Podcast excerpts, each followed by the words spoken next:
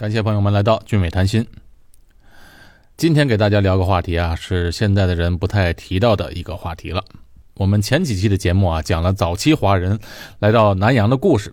呃，从南北朝开始，就不断的有华人从中国来到南洋，经过了郑和下西洋，直到十九世纪初。那么早期来的华人呢，娶了马来女子做老婆，那他们后代就是巴巴娘惹。因为来得早，扎下根来，有技术，他们又勤快，慢慢的攒下了资本，而且也给他们的子女提供了良好的教育。后来来佛士开发了新加坡这个海岛，马来西亚和印尼爪哇的一些华人看准了商机，来到新加坡开创事业。当然不仅是商机，他们还看到了英文的重要性和便利性，那么就教育自己的子女们学习英文。英国的公司来到新加坡做贸易，就特别依赖这些既懂英文又懂马来文的华人。好多洋人的公司就把大小事务交给他们打理。哎，这就是当时俗称的打洋工。这在当时是收入不错的、地位比较高的职位。那再后来来到南洋地区的华人呢，也就是在19世纪之后来到新加坡的华人，就被称为新客，新旧的新。那提起新客，就不得不说一下我们海外华人的血泪史，那就是卖猪仔，在新加坡叫做苦力，或者说是契约华工的辛酸。新加坡，一个地图上毫不起眼的小红点承载了无数华人不平凡的故事。俊伟谈心，为您。谈古论今。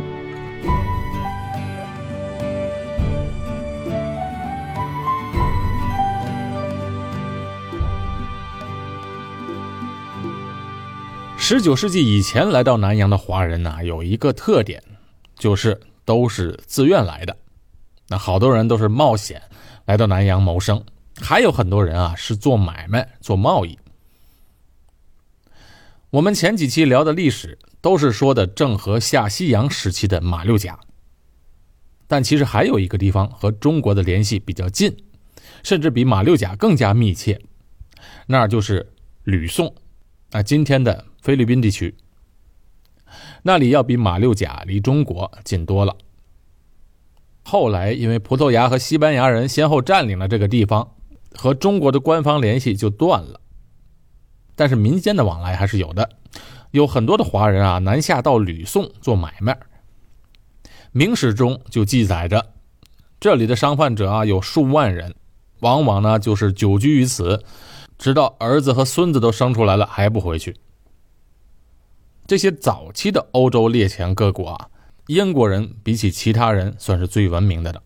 那一开始的葡萄牙人和西班牙人都是要野蛮的多，残暴的多。他们对于这么多中国人在吕宋啊。他是去留两难，中国人多了，怕他们的势力太大；但是中国人少了，商业又做不起来，经济会受到损失。所以后来他们采取了一个办法，就是华人太多的时候就驱逐或者屠杀。那平时呢，就收华人的人头税。万历十一年时候驱逐过一次华人，一六三一年的时候屠杀过一次华人。屠杀了两万五千人。崇祯十二年，也就是一六三九年，又屠杀过一次，共有三万华人被杀。那这个人数占当时吕宋华人总人口的三分之二。万历年间，朝廷还发过抗议；到了崇祯年间啊，连抗议都懒得发了。话说回来，抗议有什么用呢？和西班牙人一样，荷兰人在印尼爪哇也是这么对待华人的。总之，这寄人篱下的日子啊，是太不好过，太悲惨了。十九世纪之后，坐船来南洋要比这之前容易得多。首先是造船技术进步了，船可以造得很大，所以安全性大大的提高了。而且后来又有了蒸汽机，速度上也变得很快。但即便是这样，南洋地区的经济发展和劳动力之间啊，它有很大的不平衡，劳动力极其缺乏。你想，莱特到达槟榔屿的时候，岛上只有五十八个人。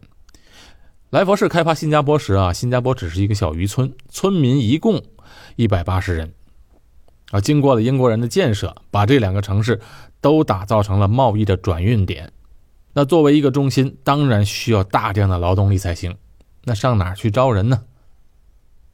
莱特一开始在槟榔屿，就是现在的槟城，他就招募华人，先后从吉打和马六甲招募了许多的华人、印度人还有马来人。这莱特啊，就兴奋地发现，华人的价值是太大了。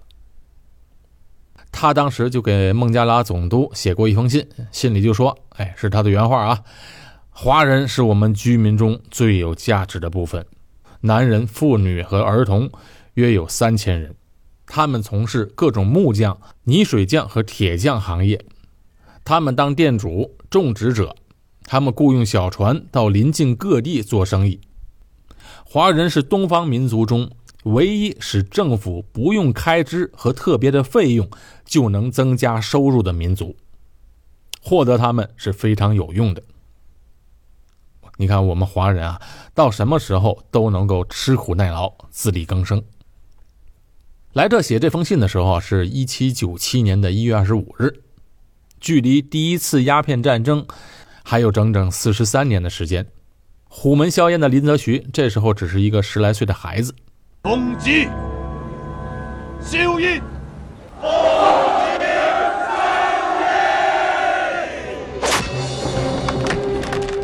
新加坡、马来西亚这边的劳动力严重缺乏，可另外一头的中国那边啊，人有的是，而且贫穷的人很多。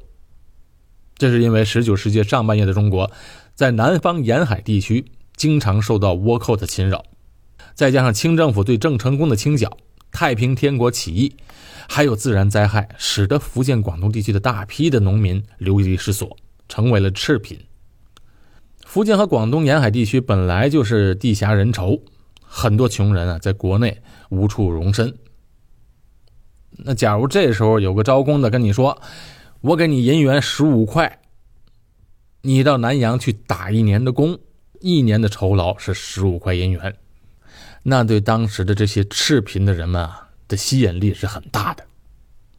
当然，去南洋的船票是从这十五块钱里面扣的，而且在另外一头啊，在槟城那边的殖民地政府付的可是二十块银元一个人，中间有一个差价，哎，这就可以让这些招募华工的人，整个这个招募的渠道有五块银元的利润。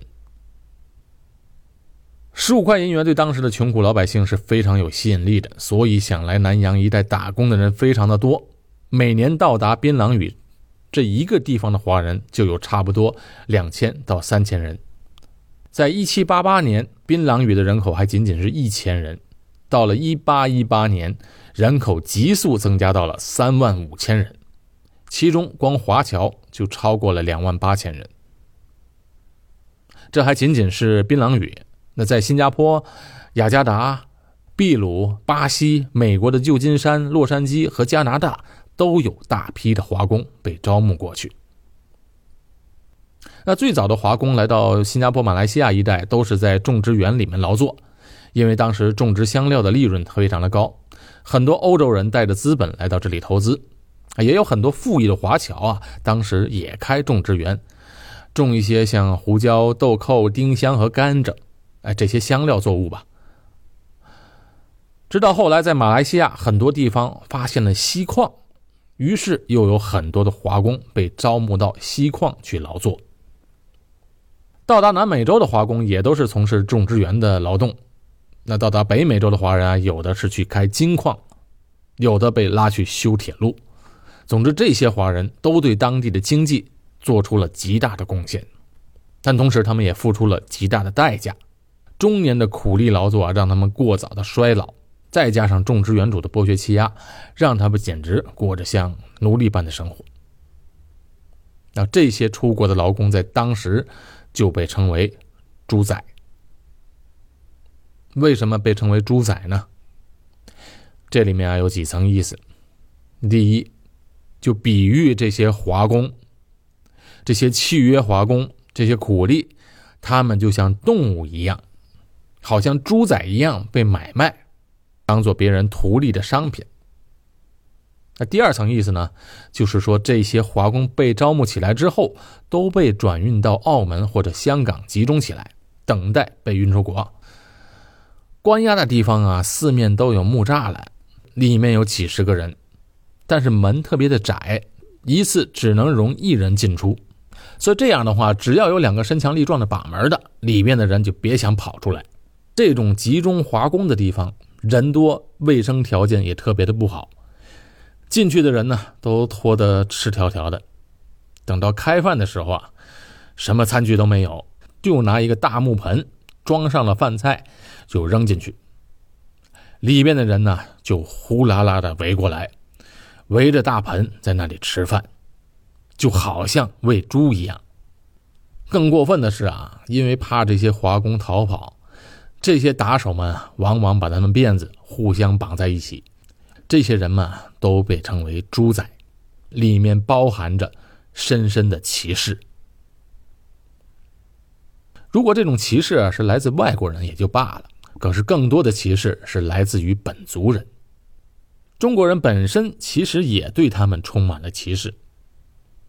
你想那时候人们的观念是不到万不得已，人们不会背井离乡跑到海外去的。当华工卖苦力的人在当时是最最。贫穷的人也是最没出息的人，不要说一点资产没有，就连吃饭都成问题。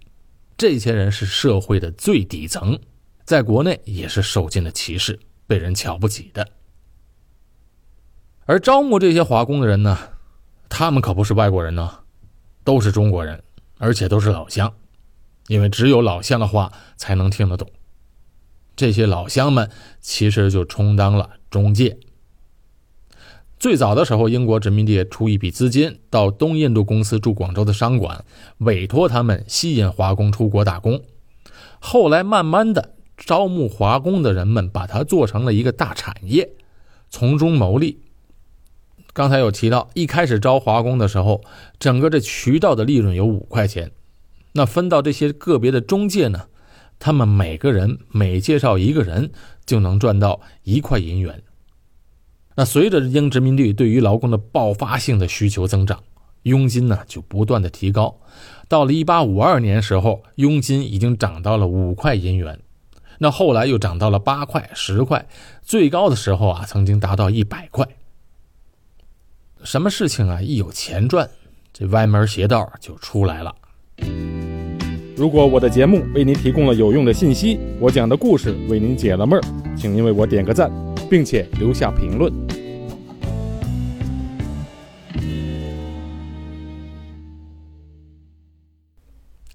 这些中介啊，想尽办法要达到他们的目标。一开始还是利诱、甜言蜜语，编织了很多到国外发财的故事，并且答应他们为他们出船票。但是人还是不够呀，于是他们就想到别的法子，就诱惑一些乡下人去赌场赌博，把他们输得一贫如洗。在软硬兼施下，他们只好出国打工还债。再后来啊，这个事儿就变成了罪恶勾当，绑架。在广州、厦门和上海，有一段时期呀，街上都看不到流民了。这些绑匪在街上，只要看到男人，几个人过去就把他绑起来装进麻袋，或者一个闷棍打晕了之后，直接带到中介那里关起来，等着发往国外。但是当时哪有这么多的流民呢？最后，这些人啊更加不择手段，就连当地的居民也不放过。只要有机会，不管是谁逮着就直接绑走，不管他们怎么哀求要放过他们都没有用，因为在这些中介眼中啊，这些苦力哪里还是人呢？他们都是叮叮响的银元呢。所以以前曾经看过一个电视剧，就描述过这样的场面，就说啊，一个富裕的家庭的公子被绑票了。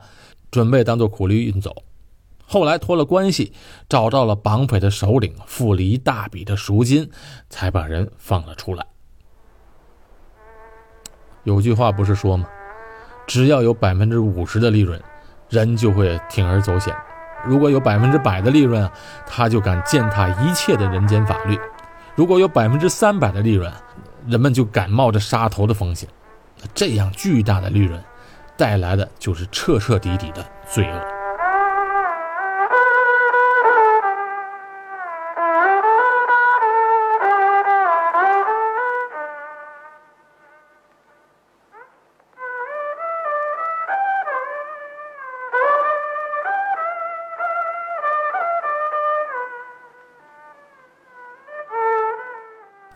对于这些华工来说，这只是悲催生活的开始。这些猪仔被押上船之后，就被安置在舱底。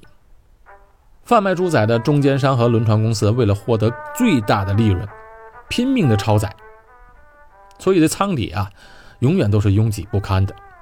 苦力们都是肩并肩的睡觉，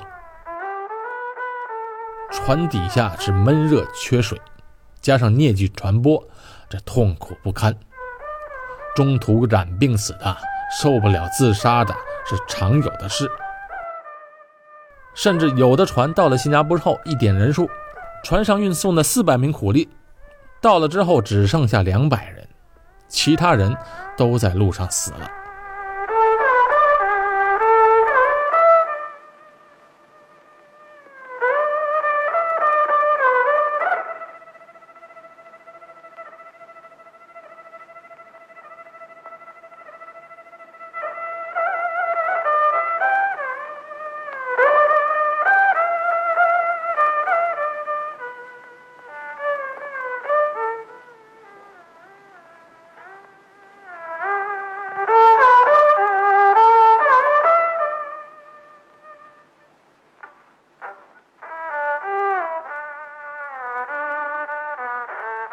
刚刚播的这首二泉映月，可是瞎子阿炳本人演奏的。我很久很久以前就曾经听过这个录音，做这期节目的时候忽然想起来的，刚好和今天的主题比较贴。这段录音是在一九五零年的时候，由天津音乐学院，哎，其实是中央音乐学院，因为当时的中央院还在天津，由音乐学院的两位老师，他们有铜线录音机，听说无锡有一个民间艺人叫华严君。外号瞎子阿炳，哎，就去找上门，想把他演奏的曲子录下来。当时阿炳的身体状况已经不太好了，而且已经有三年没有拉琴了，琴都让老鼠咬了。就跟他们说啊，你们过三天再来，我这三天先练练琴。三天之后，两位老师再来，就录下了大家听到的这首二泉映月。当时还录了一些其他的乐曲。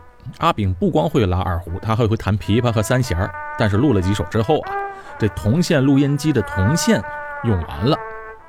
你看，当时录音也不像现在这么方便，拿起手机就能录。两位老师没办法，只能回到天津。阿炳答应他们，等他们再来的时候，再把他创作的好多好多的其他乐曲再一一录音。可惜的是啊，转年再去的时候，阿炳已经去世了。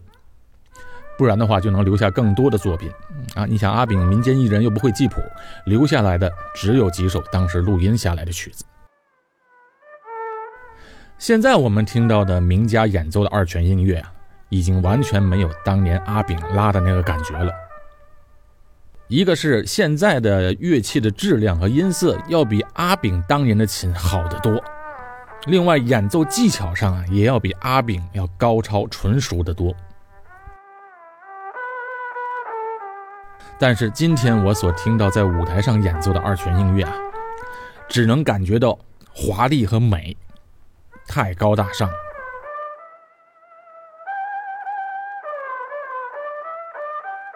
听着阿炳用他那把破琴演奏的二泉映月，我呀，我只想哭。